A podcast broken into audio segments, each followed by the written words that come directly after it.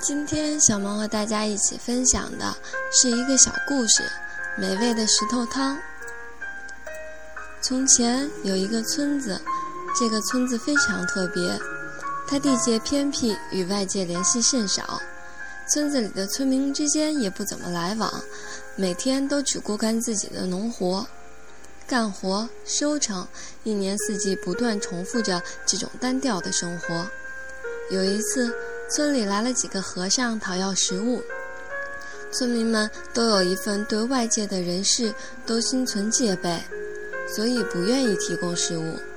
于是领头的和尚说：“我这儿有一块神奇的石头，可以煮出极其美味的汤。”这时，一些村民带着怀疑的眼神走了过来。和尚说：“大家想不想试一试？”村民们好奇心大发，便想一探究竟。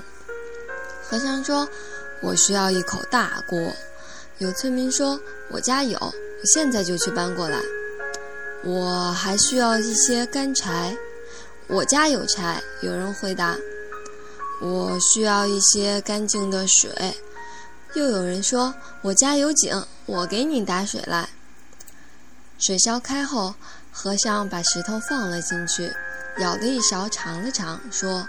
嗯，有些味道了。如果能有蔬菜的话就好了。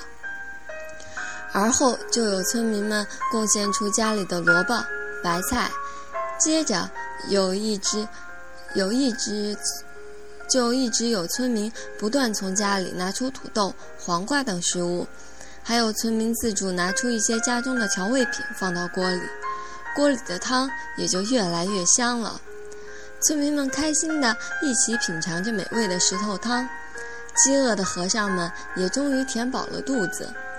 此后，村民之间的拜访交流也逐渐增多，人们都更愿意与他人分享自己的劳动成果。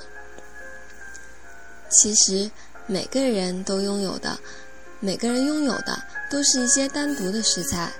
在有了一块神奇的石头之后，大家都乐意奉献出自己的食物与他人共同分享，从而自己也喝到了美味的汤。工作中也是同样的道理。